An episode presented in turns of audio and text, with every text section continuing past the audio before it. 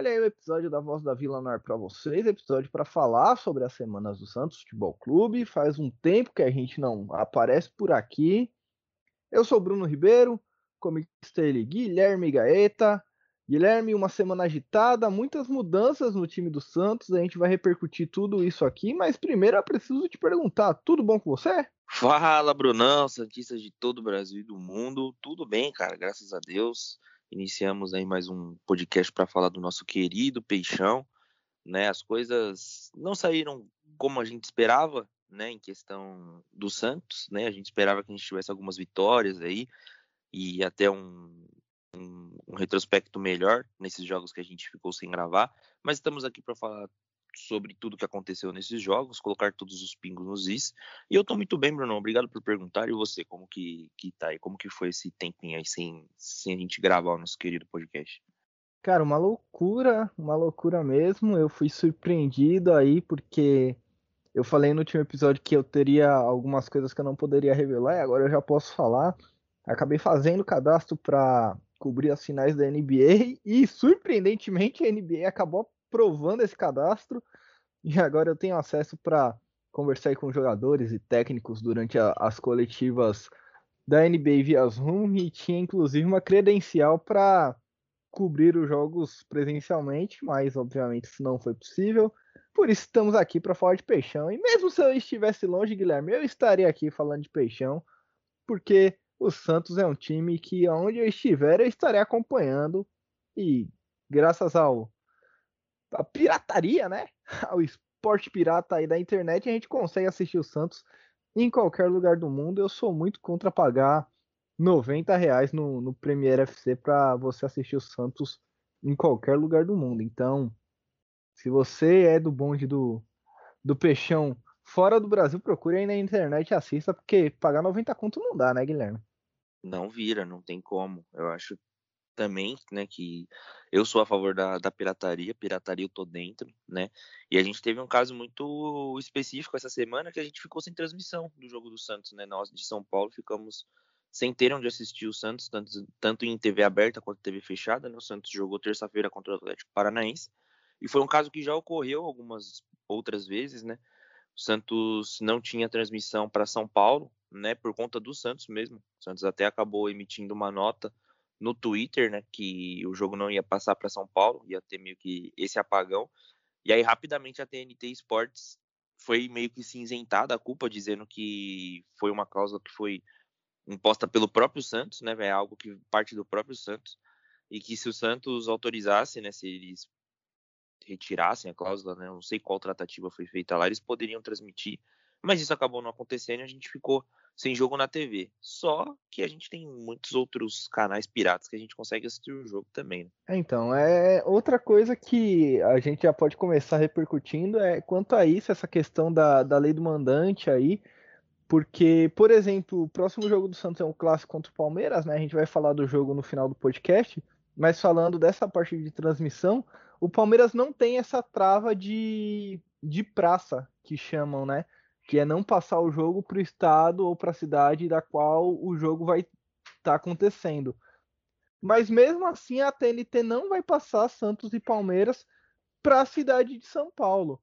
Então eu não entendi exatamente qual que é a, a, a, prática aí da, da TNT nessas questões, ou mesmo qual que é a, a cláusula que eles têm. Eu sei que o Palmeiras não quis essa, essa trava de, pra, de Praça da Globo, o Santos aceitou essa trava de praça da Globo e por isso tem uma multa bem alta aí se transmitir o jogo para a cidade de São Paulo, mas a grande questão é que não tem torcida no estádio, né, Guilherme? Então essa trava aí não faz nenhum sentido. Sim, nenhum sentido. Eu acho que era algo que já deveria ter sido reavaliado, né? Mas a gente acaba ficando refém disso, né, cara? É muito ruim a gente não poder assistir o, o jogo do nosso time. Ainda mais agora que a gente tinha mais uma opção, que era a TNT, né? Mas mesmo assim ainda fica toda essa confusão. Isso acaba prejudicando o torcedor, né? Exatamente. E o último jogo que a gente falou aqui foi Santos e Atlético Mineiro, se eu não estou enganado. É isso mesmo, né, Guilherme? Isso mesmo, foi aquele 2 a 0 do Peixão em cima do Atlético Mineiro. Daí para frente a gente achou que as coisas iam melhorar, né? Sim, é bem o, o, clássico do Santos. Eu até brinquei com você que se o Santos tivesse um restaurante, o clássico do Santos com batata e coca, seria essa semana do Santos aí. Que é empatar com o esporte e perder para o América Mineiro. É um, um, clássico do Santos. Ganha de, de, time grande, né? Ganha do Atlético Mineiro, que tava é, um esquadrão aí. Ganha do São Paulo também. Empata com o Grêmio e na semana seguinte perde de 2 a 0 para o América Mineiro e empata com o esporte dentro de casa falando um pouco primeiro do jogo contra o esporte, o jogo do Santos na Vila Belmiro. É a, mais um daqueles jogos onde o Santos tem maior posse de bola, uma quantidade maior de finalizações, porém uma, estatística, uma estatística interessante, Guilherme, para retratar o que foi o jogo, é que o Santos tentou 17, aliás, 14 chutes. E sabe quantos chutes o Santos acertou no gol, Guilherme? Nossa, eu não sei, cara. Arrisca uns três. Ah, aí você tá sendo muito otimista. De 14 chutes tentados, o Santos acertou um chute no gol do esporte em 90 minutos. Nem se eu não tivesse uma perna, Guilherme, eu ia dar 14 chutes e errar os 14. e acertar um só no gol. Cara, isso para um time do tamanho do Santos, com os atletas que o Santos tem, é uma vergonha, né? A gente dá 14 chutes no gol e não conseguir acertar nenhum. Eu acho que isso diz muito também da falta de um, de um centroavante mais raiz, assim, que a gente precisa ter, né? O Caio, ele acaba saindo muito da área, às vezes, não sei se exerce, claro que exerce muito bem a função que ele faz dentro do que o Diniz propõe, mas eu acho que às vezes falta ainda não centroavante brocador ali que fique na área para empurrar a bola, abrir um espaço, fazer um pivô para conseguir construir alguma coisa dentro da pequena área, né? E essa ineficiência do time de botar o pé na forma, né, cara? Não é toda hora que a gente consegue estar, tá, por exemplo, fazendo igual o Marinho, né, que dá um, um chute de longe ou alguma coisa do tipo, ainda mais jogando contra o esporte, que é um time que não propõe tanto jogo, né, ainda mais jogando fora de casa, contra um time que não propõe muito jogo, aí já fica difícil, né? As vitórias contra São Paulo e Atlético Mineiro dizem muito sobre o que foi o jogo, né? São times que vão para cima, que querem ganhar o jogo também. Né? Jogar contra um time que não propõe o jogo, como por exemplo esporte ou juventude, fica muito difícil, porque é um jogo de ataque contra a defesa, né? Os caras colocam todo mundo ali atrás e seja o que Deus quiser. Mas é claro que isso também não é desculpa, né? Eu acho que o Santos poderia ter sim se reinventado dentro de campo, porque é o Santos, né, cara? É, foi algo que eu li durante esse empate do Santos contra o esporte, que é muito verdade às vezes eu acho que para o Santos falta um pouco de espírito de campeão. A gente não vê, por exemplo, times como Palmeiras, Flamengo, né, esses times que vão disputar o título, né, vão chegar ali em cima uma hora ou outra. Né, o Palmeiras é líder agora do campeonato com 22 pontos. O Flamengo está meio que dando uma capengada, mas eu tenho quase certeza que o Rogério Ceni não vai aguentar. E o Renato Gaúcho está só esperando ele sair dali, deve estar tá na porta do CT lá da Gávea para assumir o comando do time. Tá então dormindo, eu acho que... Guilherme, ele tá dormindo no chão na, na porta do CT. Ele só tá esperando, né, cara, o Rogério tomar um pé na bunda ali para ele assumir. Então eu acho que consequentemente isso vai acarretar numa melhora do Flamengo, né? A gente não vê esses times empatando com o esporte em casa, né? É claro que esse campeonato é muito maluco. A gente olha, por exemplo, campanhas do Flamengo, que o Flamengo foi campeão, e do Palmeiras, a gente não vê esses times dando esse tipo de deslize, e esses pontos são o diferencial para você conseguir chegar em algum lugar no campeonato. A gente pega o exemplo do, do próprio Flamengo, por exemplo, né? O, perdeu para Cuiabá, a Juventude, está com 12 pontos, né? E está sendo ameaçado de, né, de, de mudança de ambiente, ali, mudança de técnico e tudo mais. A torcida está fazendo muita pressão. Santos está com 15, está tranquilinho. É claro que assim, em nenhum momento a gente é, pensou assim, pô, não dá para ser campeão, até porque o campeonato é muito longo, né? Mas assim, esses pontos a gente não pode deixar escapar, principalmente contra o esporte em casa. Contra o América, eu acho que é inevitável, né? O Santos jogando fora de casa ainda tem muitas dificuldades, muitas coisas a serem avaliadas, mas contra o esporte foi doído, cara. Tem uma coisa que você falou aí do Marinho que me chamou a atenção, que é o seguinte, Guilherme, você falou que no primeiro jogo, o jogo contra o esporte, né? Ah, não dá pra gente fazer que nem faz o Marinho toda vez, pegar uma bola e chutar de longe e tal. E no jogo seguinte contra o América, o jogo qual o Santos perdeu de, de 2 a 0 a estatística de chute a gol mudou drasticamente. O Santos tentou 21 vezes, chutou 21 bolas e 8 foram na direção do gol. A diferença da, do time do que jogou contra o Sport para o time que jogou contra o América foi exatamente a chegada do Marinho, né? O Marinho volta para o time, estava cumprindo suspensão, cumpriu a suspensão, voltou para o jogo. E nessa tentativa ele acertou mais chutes na direção do gol. O problema é que a bola não entrou. E aí, no contra-ataque, o América Mineiro acabou matando o jogo. Os dois jogos, o, os dois jogos que o. Aliás, os dois gols que o América fez foram gols de contra-ataque. Sim, um do lado do Pará, inclusive, que foi a, o primeiro gol, se eu não me engano, um, um, golaço. O João Paulo não teve nem chance de chegar naquela bola, né? E a gente continua vendo falhas individuais em cima do Pará. A gente já tá cansado de falar sobre isso, sobre essas falhas em cima do Pará. Porém, o nosso bônus nesse jogo foi que o Pará tinha tomado o terceiro cartão amarelo, né? Então ele não poderia atuar contra o Atlético Paranaense. E o que foi muito bom, porque na minha visão mudou muito o panorama do jogo. Acho que o Martinson deu uma cara nova para o time, né? O Santos estava no caso de laterais novos, né? Porque o Felipe Jonathan também parece que sentiu um incômodo na coxa. Não jogou contra o Atlético Paranaense e pelo que parece também não vai jogar contra o Palmeiras, né? E aí a gente teve a estreia do Moraes também, que era muito cobrado pela torcida por não ter atuado ainda. E jogou contra o Atlético Paranaense, jogou muito bem, inclusive.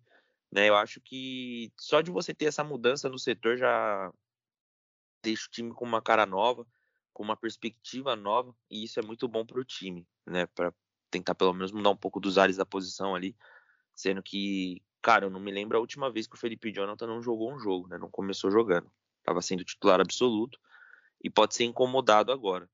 Né? Falando um pouco da derrota que a gente teve sobre o América, cara, eu acho que, como eu já disse, né, o Santos sempre consegue atuar mal fora de casa. Né? Muito difícil a gente ver o Santos ser um time muito cascudo fora de casa. Então, não me surpreendeu tanto. Né? Eu esperava que o Santos atuasse pior ainda do que atuou. Eu acho que o Santos ainda foi bem. O goleiro do América Mineiro também estava na noite inspirada, né? o Matheus Caviccioli que conseguiu fazer ótimas defesas e teve aquele caso do pênalti também, né, cara? Que, na minha opinião, foi muito pênalti. Né? O que, que você acha, Bruno? Você chegou a ver esse lance? Não, Guilherme, com, confesso que não cheguei a ver o lance, eu dei uma olhada no, nos resumos do jogo e tal, eu vi que teve uma polêmica de pênalti, mas eu não cheguei a encontrar o lance. Eu sei que, que rolou esse burburinho do pênalti, mas eu não cheguei a ver porque nesse jogo contra o América eu estava enroladíssimo com a cobertura da, da NBA, estava num, numa sala de Zoom com o técnico do Milwaukee Bucks enquanto estava rolando o jogo. Ô, louco, simplesmente Bruno Ribeiro, senhoras e senhores. Que isso, que moral. Então, só para resumir assim o lance do pênalti, vamos tentar fazer um exercício de imaginação aqui. O Madison domina a bola ali pelo canto direito, vai avançando pela área com um marcador assim naturalmente, né, atrás dele. Matson muito rápido. O marcador ele simplesmente se debruça sobre o ombro assim do Matson e vai caindo, levando ele ao chão. No que ele vai caindo, o Matson sente o tranco, né? Só que aí, cara, o, o cara que tava marcando ele, que eu não vou lembrar o nome agora, dá meio que uma soladinha no pé dele, assim, sabe? Aquela quando você tá do, dobrando o tornozelo assim, alguém vem pisa por cima. O Matson, como ele tava indo em direção ao gol, ele meio que tira o pé, só que ainda acaba pegando, prendendo o pé dele. O Matson cai no chão, né, natural, não foi o movimento de querer cavar o pênalti, alguma coisa do tipo, e nem o VAR foi acionado, cara. Isso que me deixou mais puto ainda, nem o VAR foi acionado. E a arbitragem já estava sendo muito criticada pela torcida santista por não estar tá marcando falta e coisa que a gente já conhece, né? Mas esse pênalti assim foi escandaloso, cara. Eu acho que a gente já viu pênaltis que já foram marcados por muito menos, né? Serem marcados nesse Campeonato Brasileiro. Mas é outra coisa também que eu tô de saco cheio de ficar falando aqui, né? A arbitragem. A gente, cara, pelo menos de três episódios, um a gente vai sempre reclamar da arbitragem. Acho que ao longo desse podcast aqui já deve ter pelo menos, sei lá, algumas 10, 20 reclamações de arbitragem aqui no nosso episódio. A gente já tá acostumado já de pênaltis claros não dados pro, pro Santos, como aquele do Boca, por exemplo, na Libertadores. Que esse lance me lembrou muito aquele, aquele lance, né? Foi assim um pouco diferente, mas a, a, jogada, assim, a direção que a jogada ia tomar parecia ser a mesma. E mais uma vez o Santos prejudicado pela arbitragem, né, cara? Não, não tem o que fazer. É, Guilherme, o, o que você falou faz muito sentido. Eu também concordo com você que a gente fala muito de arbitragem aqui e a gente tem que dividir em duas coisas. Ah, beleza, foi pênalti, não foi marcado. Quer dizer, beleza não, né? Mas o Santos ele também não, não parece incomodar muito com essas coisas. Não vai atrás, não briga, não reclama e tal. Não parece dar muito. Sim, sim. Não parece dar muita importância para esse tipo de coisa. É isso que eu queria dizer. Agora, quanto a outra questão é a seguinte: o Santos não pode ficar dependendo de juiz para ganhar jogo do América Mineiro. Não dá, né? Concordo plenamente, cara. Eu acho que independente do pênalti, não, não esconde, isso não esconde a má atuação que o Santos teve lá em Minas. É, então, é, é isso que eu tô dizendo, Guilherme. Não dá para o Santos ficar pensando que, ah, pô, por causa do pênalti que o juiz não deu, o Santos não ganhou o jogo. A culpa do Santos ter perdido o jogo é da arbitragem. Cara, um time do tamanho do Santos, quando vai pegar o América Mineiro, com todo respeito ao América Mineiro, a comissão técnica e tudo mais, mas tem que ganhar de 3, 4. Isso é, para mim, é muito claro, Guilherme.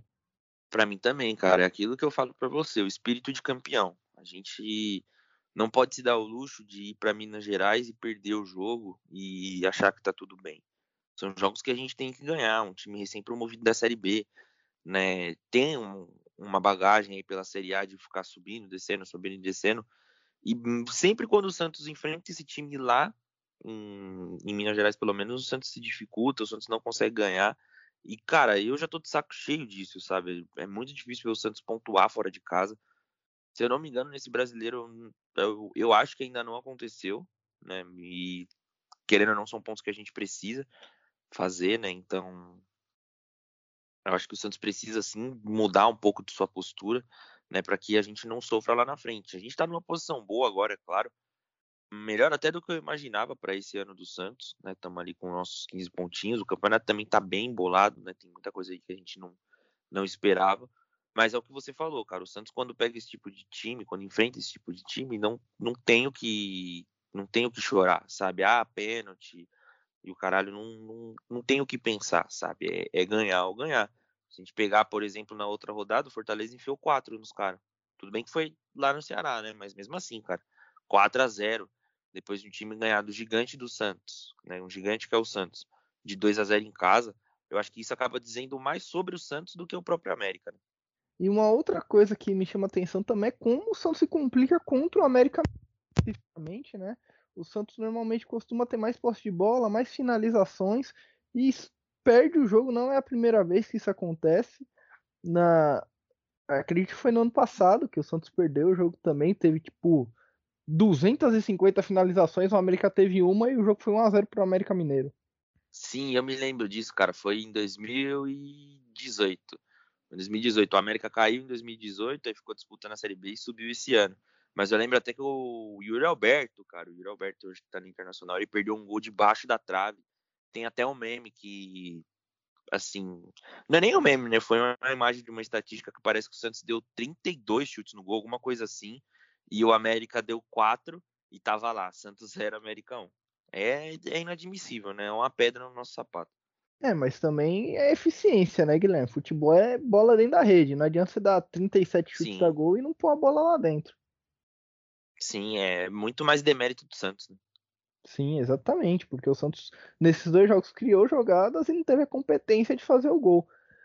Agora, depois que o Paré é suspenso contra o América Mineiro, a gente pega o Atlético Paranaense em casa e vence o jogo e jogando bem. Ganha de 2 a 1 Destaque total para o Marcos Guilherme. Esse menino ele vai dar trabalho, hein, Guilherme? Ele é assinou pré-contrato com o Santos e que bom que ele assinou esse pré-contrato porque a movimentação que ele dá e inclusive uma coisa que eu queria chamar a atenção desse jogo contra o Atlético Mineiro, Guilherme, como o Marcos Guilherme e o Madison se deram bem, hein? Sim, cara. Sim, no jogo contra o Atlético Mineiro, o gol sai do. O segundo gol sai dos pés dele. né? Então a gente já esperava contra o Paranaense a gente revisse essa dupla jogando bem, né? E deu muito certo, né, cara? Eu não sei se o Pará vai voltar contra o Palmeiras. Provavelmente, infelizmente, ele vai acabar voltando, pegando a vaga titular. Mas aí, assim, já é problema do Diniz, né? O Pará a gente já sabe o que, Mental, o que ele talvez. é. É, provavelmente, né? O Pará a gente já sabe o que ele é e o que ele pode oferecer. E o Matson também. Não tem por que o Diniz ficar insistindo no, no Pará. Eu entendo que ele seja tenha uma imagem de líder lá dentro, mas isso aí não se sustenta, porque o Madison tá jogando muita bola. E é isso que você falou, né, cara? Ele se entende muito bem com o Marcos Guilherme. Né? Parece que são dois jogadores que têm uma característica muito parecida de correr e para cima, de ser bem aguerrido, de se movimentar bastante. O Madison a gente vê que ele joga em diversas posições. O Marcos Guilherme se movimenta muito lá na frente, né? Um cara que nunca fica só na ponta, né? Para fazer um tipo de jogada lateral, ele sempre vai para o meio, acaba pegando algumas bolas ali, tanto que nesse gol que ele faz contra o Atlético Mineiro e no gol contra o Atlético Paranaense, são gols que a gente destaca muito o oportunismo dele, né? E a leitura de jogada. Contra o Atlético Paranaense, ele faz um marca um gol que estava não digo que fácil, né, mas ele estava muito bem posicionado, né? E contra o Atlético Mineiro ele leu muito bem a jogada e conseguiu ser muito feliz empurrando a bola para o gol. Então, eu acho que vale destacar muito essa dobradinha que os dois fazem. A gente espera que se repita muito mais, até porque não tem nem como você cogitar o Pará sendo titular no time do Santos. Exatamente, Guilherme.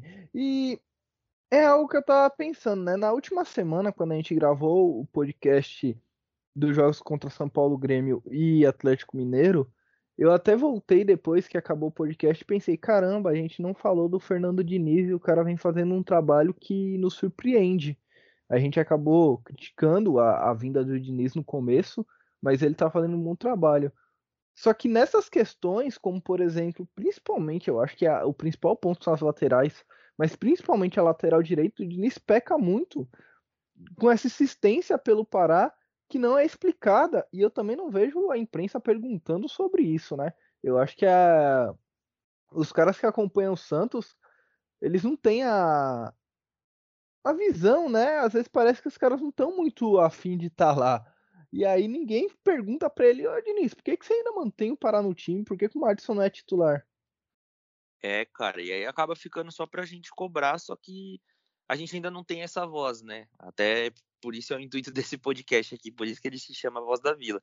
A gente quer dar a voz ao torcedor, a gente quer ser ouvido. E isso é uma pergunta que eu queria fazer ao senhor Fernando Diniz. Caso o Pará entre no jogo, né, contra o Palmeiras. Por quê, cara? Porque assim, ele vem de atuações péssimas, péssimas, assim, horríveis. E atuações seguidas, ruins, desde o começo do ano. O Pará não vem tendo uma regularidade. Na verdade, a regularidade ele até tem, que é jogar mal todo jogo. É fazer merda todo jogo. Então, assim, não, não dá para aguentar, sabe, cara? Não dá para você ficar olhando para aquilo e a gente ter que torcer para ele ficar tomando três amarelos e não jogar. Né? Pô, põe o cara no banco. Acho que é simples, ainda mais porque a gente tem um jogador que pode substituir. Entendeu? É, é insustentável a ideia do cara ser titular. E a gente fica refém da imprensa perguntar. Mas é o que você falou. Sempre, qualquer jogo do Santos, sempre vai parecer que a imprensa não parece que tá muito afim de estar lá. Né? Dois destaques que eu tenho também para esse jogo do Atlético Paranaense é são do banco. O Raniel foi relacionado pela primeira vez, desde o problema dele com trombose e todos os outros problemas que ele passou aí, Raniel passou por muita coisa nesse tempo. E o John também volta para o banco de reservas como opção ali no banco com a saída do Vladimir. Você acha que o, que o John tem que ser o titular de novo no lugar do João Paulo? E um pouquinho sobre o Raniel também. Pô, cara, começando pelo Raniel, fico muito feliz de ver ele voltando ao banco até porque quando o Santos, quando os jogos voltaram, né? Eu lembro que naquele jogo contra o Flamengo, ele jogou bem, né? O Santos foi assaltado em plena Vila Belmiro, mas ele acabou jogando bem. O Santos perdeu aquele jogo e dali para frente, se eu não me engano, ele não jogou mais. Teve ali seu problema de Covid, depois teve trombose, passou por cirurgias, demorou muito para voltar. Antes disso mesmo, ele teve um problema pessoal com o filho dele, né? Parece que o filho dele acabou sofrendo um acidente doméstico e tudo mais. E é muito bacana a gente ver o jogador voltando, né? E a gente espera que ele possa integrar, né? parte do elenco e ajudar esse clube, até porque parece que teremos algumas saídas aí em breve, né? De, de jogadores da posição. A gente vai falar isso um pouquinho mais para frente. Então, fico muito feliz pelo Raniel, cara. É, eu já dei um spoiler do que a gente vai falar daqui para frente, cara. Fico muito, muito feliz de ver o Raniel. E qual que era a outra questão mesmo? Eu me embolei aqui no, falando do Raniel.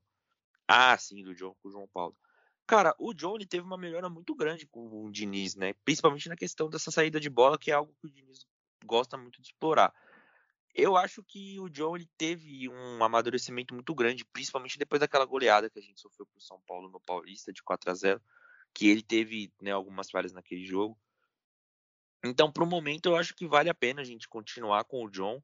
Claro que o João Paulo também é um goleiro excepcional, dificilmente a gente viu o João Paulo falhar, principalmente em questão de posicionamento, que é algo que eu gosto muito no João Paulo.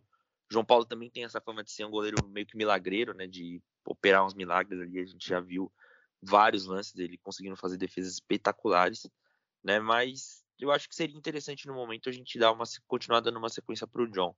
Não sei pelo que o Diniz vai optar, mas cara, eu fico muito feliz porque quando a gente fala do Pará, a gente está falando de um jogador ruim, né? E a gente está torcendo para que um jogador melhor substitua. Agora, no caso do John e João Paulo, não. Os dois são ótimos goleiros, né? São muito bons mesmo. E aí a gente tem essa, essa dádiva, essa graça de ter os dois no banco e não se preocupar quando um se machuca, né? Igual acontecia, por exemplo, quando o próprio Vanderlei se machucou uma vez e o Vladimir teve que ficar no lugar dele. Né? Agora não mais, porque o Vladimir rescindiu seu contrato com o Santos de uma forma amigável. Já foi apresentado no Havaí também, clube que vai defender as cores. A gente agradece muito pelos trabalhos prestados mais uma vez, né? E agora a gente tem essa essa a gente não tem essa dor de cabeça no banco, né? Sim, exatamente. O Santos salvou contra o Atlético Paranaense porque no finalzinho do jogo teve um pênalti que foi anulado pelo VAR aí, porque a bola bateu na Aliás, o Santos não se salvou. O Santos ia fazer o gol de pênalti e o VAR anulou o pênalti do Santos no finalzinho do jogo. A bola bateu na cara do Thiago Heleno em vez de bater na mão, o juiz tinha dado pênalti. Pô, e isso foi algo que eu fiquei não chateado, né? Porque realmente não foi pênalti. Mas o Sanches já tava com a bola na mão já, cara. Provavelmente ele ia acabar batendo e fazendo o gol. Né? É muito triste a gente Triste não, né? Mas pô, seria muito bacana a gente poder ver o Sanches reencontrar as redes de novo, que é um cara que está muito acostumado a marcar. E se ele fizesse o gol, ele também se igualaria ao Copete como o jogador estrangeiro com mais gols pelo Santos. É, inevitavelmente isso vai rolar. Uma hora ou outra ele vai fazer o gol e vai se igualar ao Copete, vai inclusive ultrapassar o Copete. Eu não tenho dúvidas disso. Próximo jogo do Santos, como você falou em off para mim, uma, começa uma sequência insana. Amanhã a gente está gravando esse podcast no feriado em São Paulo. Para você que está em São Paulo, hoje é feriado. Para você que está fora de São Paulo, só lamento.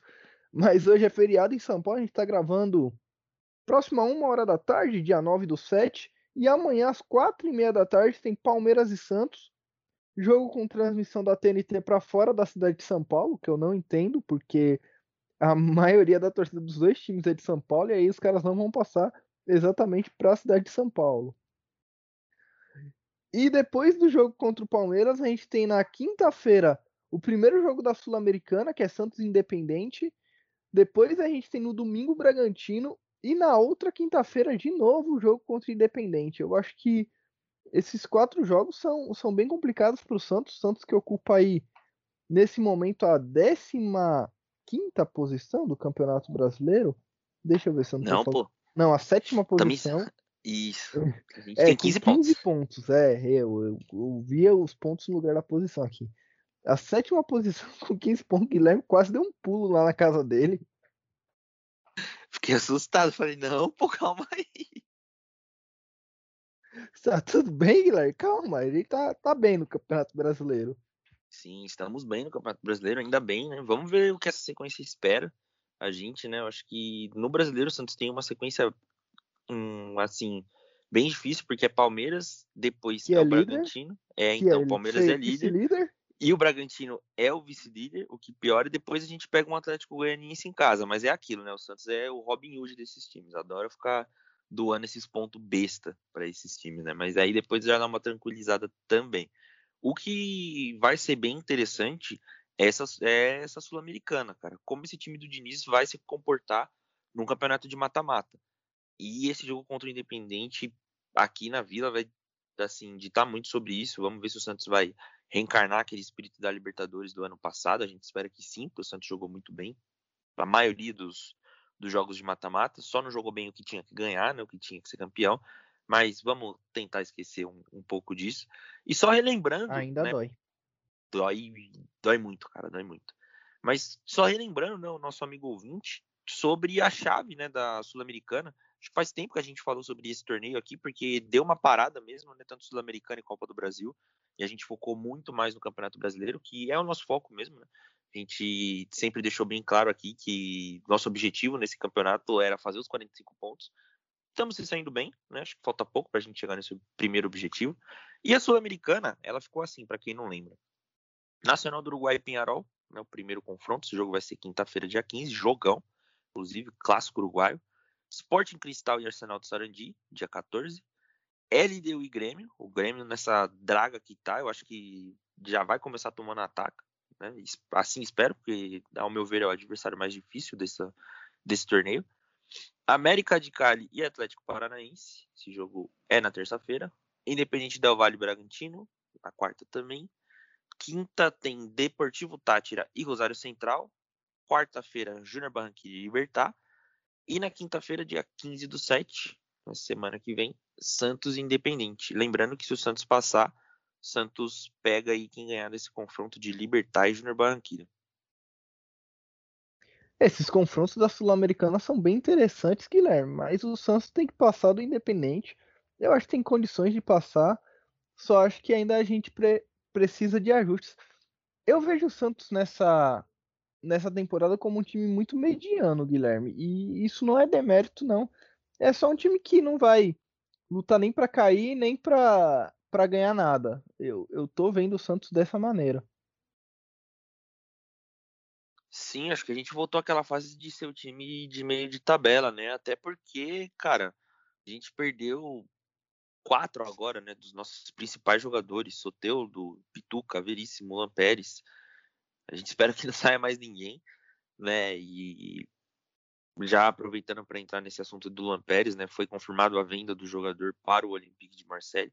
Eu não tenho ainda os, os valores aqui em mão, vou tentar buscar aqui, mas é mais uma perda muito importante para o Diniz, né? O Diniz já manifestou ali que não gostou do da venda, né? De ter sido confirmada a venda, porque era um jogador muito importante e era mesmo.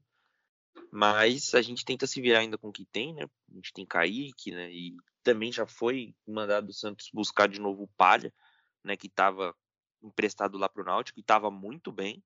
É isso e... que ia falar, ele era destaque da Série B. Sim, o Náutico tá arrebentando na Série B, é líder do campeonato. Parece que o Palha tem muita participação nisso. Ele fez o gol do título lá do Campeonato Pernambucano. Então, eu acho que esse pouco tempo que ele ficou emprestado pode já voltar e ajudar muito a gente, né? Parece que pode ter dado uma amadurecida também. E querendo ou não, a gente também não viu muito do Palha aqui no Santos, né? Mas com essa baixa aí que a gente tem do Luan Pérez, é sempre bom a gente ter esse tipo de jogador, pelo menos, para recompor o elenco, né? Agora que a gente é, perdeu um e, e é um zagueiro canhoto, né, também. Sim. Igual o Luan Pérez. Sim, sim. E jogou, jogava de lateral, né? só disso a gente já consegue ver que ele tem pelo menos uma velocidade. Que era uma, uma característica muito grande do Luan também. Ontem o Luan, cara, postou um vídeo, assim, com lágrimas nos olhos, se despedindo da torcida, né? Falando que não poderia. É, tá triste pra caramba de morar em Paris. É, vai ganhar em euro, né? E, e nós aqui ganhando em real, Vacinar, tá triste, né? É, vai, é. vai ganhar em euro. Não, tá triste pra caramba o Luan Pérez. Apesar que pra gente se vacinar não vai faltar muito não, né? Parece que adiantaram de novo as datas, pelo que, pelo que eu vi. Espero que seja verdade para que a gente possa se vacinar e quem sabe ainda, não sei, né, esse ano pegar um joguinho ali em dezembro na Ah, na parece que em outubro já vai estar tá tudo tudo bem, Guilherme.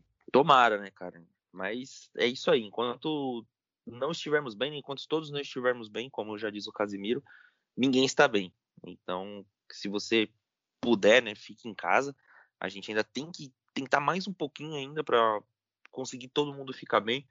Acho que a gente está conseguindo caminhar muito bem para o desfecho dessa história, né? Para que tudo ocorra bem.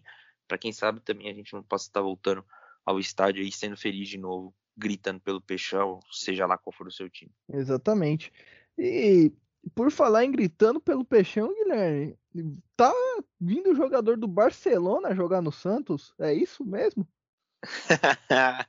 Sambyte você... sem tamanho, né? É, cara, é, parece aqueles bytes do EI. Não sei se você se lembra no, no Facebook Santos eles faziam. a contratação de jogador do Barcelona. É, cara. Eles é, colocavam uma foto, sei lá, do Iniesta e do Chave, assim, no, na capa da notícia. Na é, que quem que tá ver... sem contrato que saiu do Barcelona agora e tá o no Messi, Brasil? Né, é, pois é. É, então é apenas isso, né? Na hora que você vai ver, cara, os caras fazem um byte tremendo. Eles não estão errados, né, cara? Não, Mas, vou, vou é... colocar no título do podcast, Guilherme. Jogador que jogador do Barcelona que está no Brasil acerta com o Santos. Todo mundo vai pensar que é o Messi, já vai ter gente caindo igual um patinho, né?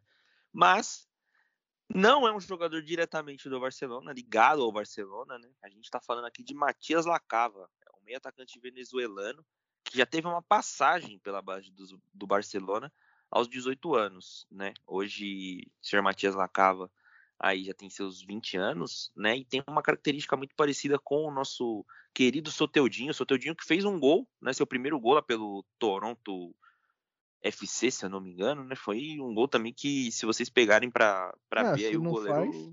Não, o goleiro foi uma mãe também, né? Deu a bola na mão dele. E o Soteudo, se eu não me engano, ele tinha 1,60m. É, não, no pé, no caso, né? Só faltou dar, só faltou dar para ele falar, tó, faz. Foi quase isso que ele fez. E não sei se eu tô errado, mas eu acho que o Soteldo tinha 1,60m. O Matias Lacava tem 1,62m, né? E tem as características bem parecidas com o Soteudo, né? Como drible, velocidade e tudo mais. Porém, o Santos tem a ideia de contratar o Lacava mas fazer com que ele passe por um, um período de análise, né? Adaptação em time sub-20, sub-23. Provavelmente vai acabar jogando junto com o time de aspirantes, que tem seus destaques ali também. Não sei se vocês viram o meio-campo lá, o Lucas Barbosa fez um golaço contra o esporte do meio Como é que era o nome daquele zagueiro que o Santos vendeu sem nem jogar? Colombiano? Ah, cara, o Jackson Poroso. Isso, o Santos tem dessas, né? Sim, sim. Oh, e esse Jackson Poroso aí, ele parecia ser bom, cara. Eu queria ter visto ele atuar. Ainda mais numa hora como agora, né? Que a gente tá perdendo é, peças importantes na zaga, como perdemos Veríssimo e agora vamos perder o Luan Pérez. Seria muito bom a gente ter esse repertório agora, né? Mas eu acho que a gente também tá bem servido em questão de zaga, né? O Luiz Felipe deu uma melhorada, isso é notório. O Kaique também, pô, é uma joia, né? Um excelente zagueiro, tem palha, ainda tem Alex, tem o próprio Wellington Tim, que depois daquele fatídico dia foi meio que esquecido, né? Mas está no Brasileirão de Aspirantes e pelo eu que parece estar tá jogando que ele bem. continue esquecido. Eu queria esquecer o que aconteceu aquele dia, né, cara? Apesar que se a gente parar para analisar, voltando a tocar nesse assunto delicadíssimo, não foi tanta culpa dele, né? Porque ele entrou numa fogueira ali naquele jogo, a gente não sabe o que se passava na cabeça daquele bruxo do Cuca, né? Não, não dava para entender o que passa na cabeça daquele homem. E ele entra ali numa fogueira, né? Tem um, um pouco de, de, participação ali, ele poderia ter encostado um pouco mais no, no Rony Rústico, mas já aconteceu, né? Isso aí são águas passadas. Falando do, do nosso possível reforço, aí o Matias Lacava, só a título de curiosidade, o venezuelano, né, o Matias Lacava, além de ter passado pelo Barcelona, também tem umas passagens pela base da Lazio e do Benfica. Então, pelo menos a gente vê que é um jogador que despertou interesse do velho tem continente, né? passaporte. né? É, então, vamos ver se dá certo, né? Vamos ver se o Santos consegue firmar essa contratação e, bom, a gente espera que se vier dê muito certo, né? Assim como o Soteudo deu também.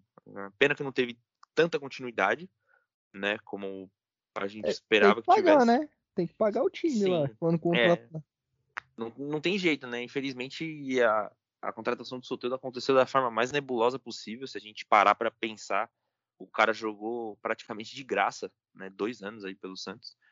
Então a gente espera que dessa vez tudo seja feito da via correta, né? Para que a gente não seja surpreendido lá na frente. E eu espero que venha, cara. reforço, principalmente vindo de outro país. Eu não sei porque eu gosto, mas eu gosto muito de, de gringos, né? De, de latinos, de jogadores gringos. Eu acho que sempre pode agregar muito para esse time do Santos. É, no Globo Esporte está dizendo que o Santos encaminha a contratação do Messi venezuelano. Ih, rapaz. Será que, que dá para acreditar nisso aí? Tem um, eu vi uns vídeos dele jogando, parece ser muito bom mesmo, mas acho que Messi venezuelano já dá uma forçada. Né? E hoje, Guilherme, hoje mesmo, assim, há 20 minutos atrás, subiu uma hashtag no Twitter com o puro suco do ódio da torcida Santista. A torcida Santista tá atrás do Caio Jorge. A hashtag Afasta Caio subiu. E explique para quem não tá por dentro dessa treta o que, que aconteceu, Guilherme. Porque eu acordei e vi a hashtag e falei, caramba. É, família, o caldo parece que deu uma engrossada lá pro lado do Caio Jorge, né? É que foi o seguinte, eu vou falando aqui, eu vou tentar achar o seguinte tweet que o senhor Caio Jorge fez, que na minha opinião foi um desserviço com a verdade, né? É do Mussete? Isso, não sei se você viu. não sei de onde você tira essa, essas é, acho que é lamentável. Dificuldade, amigo. Ele coloca assim, se não me engano, e a torcida do Santos ficou parafraseando isso assim, até em outras línguas, virou até um meme, né? Muito engraçado. Aí o Mussetti, ele, ele deu uma, uma cutucada no Caio ontem com a notícia que o executivo do Santos né, descartou a renovação do Caio Jorge e ele vê duas situações possíveis, né? Que ele assine um pré-contrato ou que o Santos consiga fazer uma venda imediata, né? No pré-contrato, contrato, né, com outro time, vale lembrar também que ele sairia de graça. E isso não pode acontecer com nenhum time do Brasil, porque, pelo que eu vi, tem uma cláusula que se ele sair para algum time daqui, o time tem que pagar a multa, né? Não tem, não tem essa. Né? Então acho que seria muito difícil também. Acho que pela cabeça do Caio ele não sairia daqui para, sei lá, jogar no Flamengo, no Palmeiras. O Caio ele tem mercado para muito mais. O Caio Jorge. Dificuldade, não sei de onde você tira essas ideias, amigo. Lamentável. Então, foi isso. E logo depois, se eu não me engano, ele tweetou no próprio no, na conta pessoal dele mesmo que colocou algo tipo: ah, não acreditem no que vocês leem por aí, tem muita notícia falsa, falsa e blá blá blá. Isso foi no dia 28 de outubro do ano passado. E, pelo que parece, o Mussetti estava certo, né?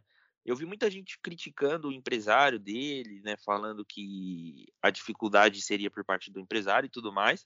Mas vale lembrar que o mesmo empresário do Caio Jorge é o empresário do Sandri. E o Sandri já renovou e com muita facilidade. Né? Pelo que a gente viu, o Sandri assim, demorou 20 minutos para ele renovar o contrato. E o Caio tá nessa novela desde o ano passado, né? Então... Sempre pesa a, a vontade do jogador, Guilherme cara é, quer então. renovar, não tem empresário no mundo que vai, vai fazer ele não renovar. É, então, acho que não existe esse papo de questão de, de, de pressão de empresário. É má vontade do jogador mesmo, pelo que parece ele pede uma valorização financeira, só que eu acho muita ingratidão do Caio Jorge ele pedir uma valorização financeira, né, uma compensação financeira, sendo que ele é um garoto, sei lá, de 20 anos, que está no Santos desde os 12, 13 anos. O Santos que é um, é um clube que fez ele estar onde ele está hoje, né? um clube que deu tudo para ele. E, ao meu ver, ele está sendo muito ingrato, né, de arrastar essa novela, de querer uma compensação financeira, sendo que para nossa realidade hoje em dia, o que esses caras ganham é muito fora da curva, né? É algo que, pô, eu vou demorar minha vida inteira para tirar o que o cara tira sendo bem, sendo humilde em um ano, né? Então a gente já começa por aí, mas essa questão a gente sabe que está no futebol faz muito tempo, não é de hoje. O que eu fico chateado mesmo com o Caio, não fico nem puto, é pela postura dele, né? De vir dar esses discursos em rede social e você imagina que o cara vai renovar, né? Que não falta nada. E aí o cara fica fazendo essa ceninha, esse papelão, se passando na internet para chegar no fim das contas e acabar não renovando, né? Ele arrastou, desgastou tanto essa situação que vai acabar não renovando. E é, num certo ponto eu concordo com essa hashtag, porque eu acho que o torcedor ele não é palhaço. Na verdade, o torcedor é palhaço, né? Ele é feito de palhaço. E a gente que sempre acaba sofrendo com isso, né? E assim, não, não faz muito sentido o Caio continuar nesse momento, sendo que ele nem com a cabeça no Santos deve estar tá mais, né? Então, se a gente tá com um jogador que não tá comprometido, eu acho que não é benéfico para nós continuarmos com esse cara no elenco. Ele já deve estar com a cabeça lá na Europa, em quantos milhões ele vai ganhar. E aqui a gente não está pensando nisso, a gente está pensando em se manter vivo nas nossas competições e sei lá até onde a gente consegue chegar também, né? Então, Guilherme, eu acho que é a mesma coisa que você falou aí, eu, eu concordo. Ah, o cara quer valorização, acha que merece ganhar mais, até aí cada um tem o direito de achar que, que tem que ganhar o quanto acha. Isso é direito de cada um. Não sei o que eu vou ficar aqui taxando quanto que o cara tem que ganhar ou não tem que ganhar. Se ele acha que tem que ganhar muito, ele tem todo o direito de procurar um clube que pague o que ele acha que ele vale. O que eu não concordo, que eu acho totalmente mau caratismo, é o cara falar isso como se já tivesse tudo certo para renovação e depois meter essas. Então, assim, eu acho que no mínimo ele deveria ter chegado e falado: olha, eu quero uma valorização financeira. Como o Veríssimo fez, porra eu quero uma valorização financeira, a diretoria não, não tem essa condição de me valorizar, ou não quer me valorizar e tal, então eu vou procurar um outro clube para jogar. Sim, e algo que eu queria, só para finalizar esse assunto mesmo, é que fazendo isso, né, dando esses depoimentos nas redes sociais, descre descre descredibiliza, né, nossa, quase não saiu, ele descredibiliza totalmente o trabalho do jornalista, que apenas apurou os fatos, né? E assim, você não precisa ser idiota, né? Sabendo com, com aquele amontoado de notícia, era meio que óbvio que teria uma dificuldade para ele renovar, né? Então a gente deduz isso, né? E aí dando esse tipo de declaração, ele dá a entender que tá tudo bem, e não tá, né? Até hoje essa situação chegou e até hoje o cara não renovou e não vai renovar. Né? É uma, é uma pena, não adianta nada a torcida ficar subindo hashtag, depois o cara ficar postando fotinha lá dizendo que é muito grato ao Santos, porque para mim esse aí, independente do que aconteça, cara, já tá queimado e vai, vai sair pela porta de trás. Então, o Mussetti, ele é um cara muito bem informado. Então, quando ele posta uma notícia, quando ele, ele fala alguma coisa, ele não recebeu isso de um cartola que quer causar dentro do Santos. Ele deve consultar a mesma notícia com três ou quatro pessoas dentro do Santos, inclusive com jogadores. Então, quando o cara fala alguma coisa, é porque tem. Por mais que o jogador queira esconder, porque não era interessante para ele que, que o Musset subisse aquela notícia aquela hora, que tá com dificuldade de renovar e tal, porque ele ia ficar queimado num momento chave do ano. Mas era óbvio isso. E aí eu, eu acho engraçado porque os caras acham que o jornalista não, não tem contato, não fala com ninguém. Que o que eles falam no vestiário morre no vestiário. Isso daí não é mais assim desde 1998. E eu acho que o Caio Jorge tem que entender isso. Mas, bom, é isso, aconteceu, não vai ficar. Eu espero que ele seja vendido agora no meio do ano para que o Santos pelo menos consiga uma compensação financeira e não perca aí esse ativo que teve durante todos esses anos por, por nada, né? De graça. A gente tem mais um assunto para tratar, Guilherme. Deixa eu dar uma olhada aqui. Não, a gente já falou de todos os assuntos. Acho que tá na hora do nosso destaque final, então, né? Sim, acho que a gente conseguiu pontuar tudo, né? Só deixando mais claro aí para o nosso torcedor, próximo jogo contra o Palmeiras, a gente volta aqui também para comentar sobre esse jogo, né? E agora o destaque final, Bruno. No destaque final, hoje eu vou levantar um assunto polêmico, cara, que eu vi na internet ontem. Eu queria debater com você, porque eu acho que, que, com, que convém bastante a gente levantar esse assunto aqui. Amanhã, final da Copa América, Brasil e Argentina. Para quem vai a sua torcida, Bruno Ribeiro? É, isso daí eu nunca escondi de ninguém. Inclusive, minha bandeira da Argentina está estendida aqui dentro de casa esperando o jogo, velho. Você vai torcer para a Argentina, então, cara, você vai abandonar Neymar Júnior e torcer para Messi? Cara, não é nem uma questão de abandonar o Neymar. É, como torcedor santista, acho que o torcedor santista vai entender muito bem o que eu tô falando, principalmente os mais antigos, assim. 2002, 2004, 2006, até 2010, 2011 também. O Santos chegou a jogar jogo no Campeonato Brasileiro sem sete jogadores por causa da seleção. E muitas vezes a seleção levava o jogador do Santos pro jogador não jogar. E quando o cara voltava pro Santos, voltava na tiriça desgraçada. É só lembrar do Lucas Lima, por exemplo, foi um que aconteceu isso. convocou, foi pra seleção, acho que nem lembro se jogou, se não jogou. Eu sei que depois que voltou, voltou numa draga infeliz. Então o Santos já perdeu tanto cara por causa de seleção brasileira. E aí, junta com a questão de. Eu sempre gostei mais do, do futebol argentino do que do futebol brasileiro, porque o, os caras realmente se. É o que a gente falou aqui no, no episódio, né? Ah, às vezes a gente vê que falta uma de campeão e a gente nunca vê faltar entrega em, em outros países sul-americanos, na Argentina, no Uruguai, mas principalmente na Argentina. Eu gosto muito da, da entrega dos caras. Eu não, não gosto muito do Uruguai, porque às vezes eu acho que os caras batem demais. Eu sou meio avesso a esses caras que batem muito, mesmo quando eles jogam pelo meu time, Guilherme. Eu acho que quando o cara ele apela pra pancada é porque falta qualidade. Mas a questão do, do futebol argentino também é isso. É, tem o Messi também, tem a questão de eu ser muito fã do Messi, muito fã mesmo acompanhar a carreira do Messi desde que ele ganhou a Olimpíada até hoje.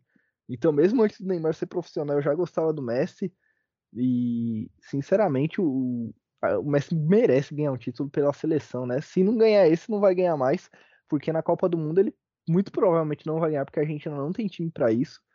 E eu, inclusive, acho que o Brasil vai ser campeão, Guilherme, porque o time do Brasil é muito melhor do que o time da Argentina. Mas eu acredito que eu torço para que a Argentina ganhe, inclusive porque também essa Copa América não deveria ter sido aqui no Brasil, e se o Brasil ganhar, certeza que o Bolsonaro vai aparecer abraçando todo mundo, e eu não quero ver isso na minha televisão num sábado. É, eu concordo com o seu ponto, cara. Eu acho que o Messi é um cara que merece sim um título, mas o Neymar merece mais, né? Eu sou muito Neymar Zete, não tem como né? Então amanhã a minha torcida vai para o Brasil. Não, mas né? eu Neymar lembro. Já ganhou a Copa América. Ah, não, mas, mas ganha de novo. Não, não tem essa. Sempre que o Neymar tiver a oportunidade de ganhar uma final, eu vou torcer para o meu Neymarzinho, né, cara? Eu sou muito Neymarzete. Ontem o Neymar postou um, um, um story lá no Instagram dele, né? Comentando sobre, as, sobre quem ia torcer para Argentina, quem ia torcer para o Brasil e tudo mais. E essa semana fez muito essa. Essa semana não, né? depois que aconteceu essa final, se fez muito essa rixa de é, quem vai torcer para quem, né? Mas eu acho que todo mundo tem o seu livre direito de escolher para quem torcer. Isso não vai fazer você menos cidadão brasileiro ou alguma coisa do tipo. Até porque eu também gosto muito do futebol argentino, né? Eu acompanho alguns campeonatos. Sou fã de das torcidas, né, das hinchadas que eles chamam lá. E é como você falou, né, cara? Essa Copa América ela não deveria ter acontecido. Pelo que eu li, parece que o Bolsonaro já foi vetado lá de aparecer, independente de quem ganhe, né? O que já é bom, porque isso ia acabar estragando o meu sábado se eu visse esse indigente na TV, né? Um cara que eu, que eu não aguento mais ouvir nem o nome dele. Mas teremos a final da Copa do da Copa América, né? Hoje teremos o terceiro lugar entre Colômbia Uma belíssima final, né? Independente de que ganhar, um sim, jogo. Sim, e se a gente parar para pensar, cara, a gente foi presenteado esse final de semana pelos deuses do futebol, porque amanhã nós temos Brasil e Argentina de um lado, né? E lá no velho continente tem a final da Eurocopa entre Itália e, e Inglaterra, que vai ser outro jogão também, né? Que aí eu torço pra Itália porque roubou as Malvinas da Argentina. A Inglaterra. É, eu, eu, torço, eu torço pra Itália porque eu acho que a Itália tá jogando muito também e merece, né? Faz tempo que a gente não vê a Itália chegando perto, né, até do, do, do auge do futebol. É, mas a minha questão com o futebol, Guilherme, é só com o futebol brasileiro masculino mesmo, com a seleção brasileira de futebol masculino, sabe? É, eu realmente eu tenho uma versão desgraçada a, a organização da CBF. Ah, porra, Caboclo, Del Nero, Marim, e essas ah, porra sim. toda aí. E aí ainda mete camiseta do Brasil em manifestação da direita. Aí puta que pariu. Aí não, não dá, sabe? Sim, cara, e eu tenho um moletom da seleção lindo, mano. Tem um moletom muito bonito. Eu não sei até se eu, se eu já mostrei para você, mas, mano, ele é muito bonito. Eu comprei na, na Copa de 2010. E eu não, cara, eu não posso usar um negócio desse na rua, porque eu vou ser confundido com um bolsomínio, né? Mesmo que, que não cheguem em mim assim para me perguntar, as pessoas vão olhar na rua e vão pensar que, cara, eu, eu mergulhei de peixinho no 17 em 2018 e graças a Deus não foi assim, né? Então, infelizmente, né? Eu acho que nem deve estar tá servindo mais em mim esse moletom. Mas eu também tenho essa versão muito grande, principalmente pelo aquele filho da puta lá do caboclo. Né? O que ele fez foi inadmissível, uma falta de respeito tremenda, né? Um assediador. Mas a gente sabe que ali sempre tem, né? O... Na verdade, eu acho que ali só tem, né? A parte mais ruim do futebol. O CBF é uma das entidades mais corruptas que existem dentro desse Brasil quando se fala de futebol né? Mas eu gosto muito do, do futebol brasileiro, né? Eu gosto muito de, de, de valorizá-lo. Até porque também recentemente está bem difícil este jogo da seleção. Se a gente pegar nos tempos para cá e sendo bem saudosista mesmo, as coisas são bem diferentes, né?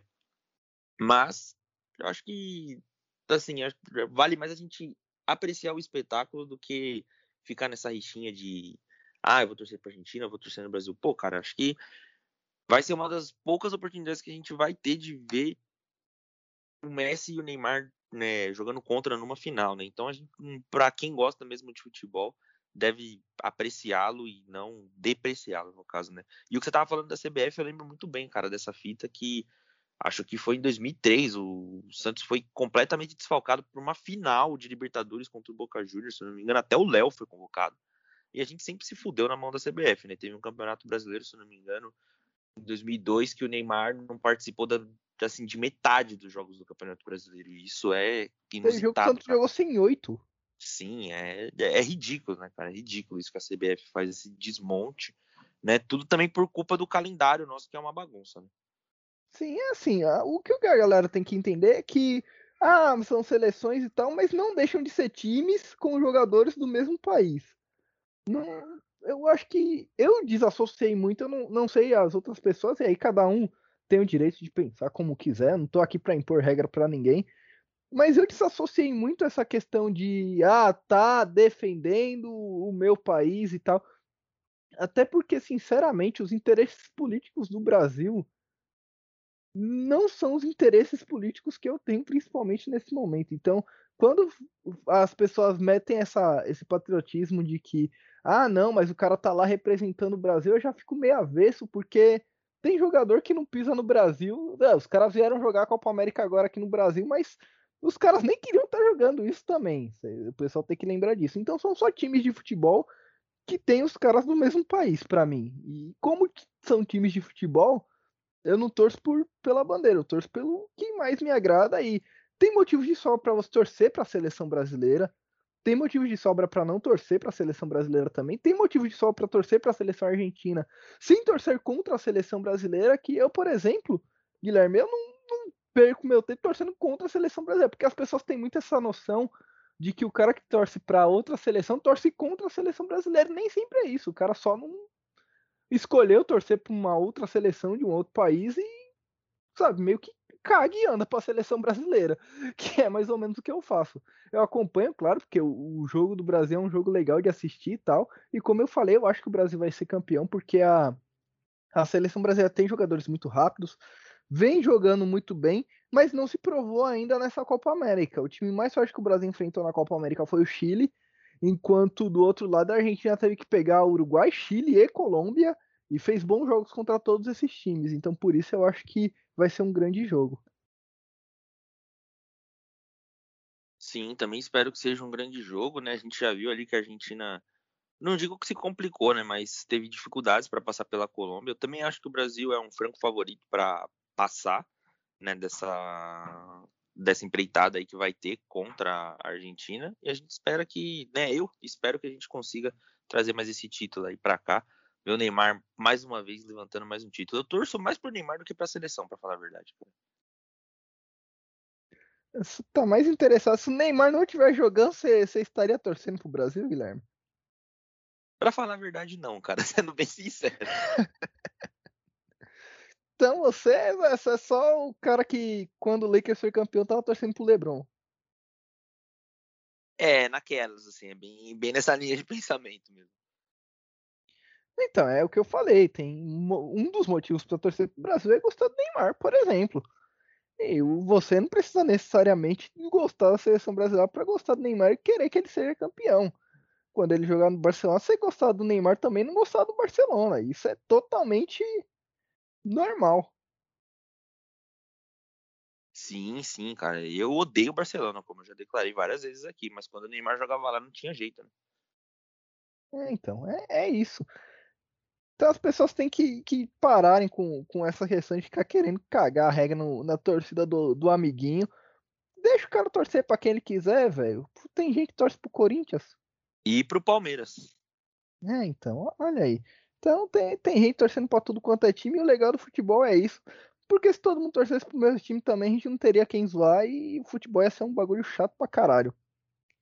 Guilherme, meu destaque final é o que eu já falei aqui, mas eu não, não poderia deixar de agradecer publicamente, né?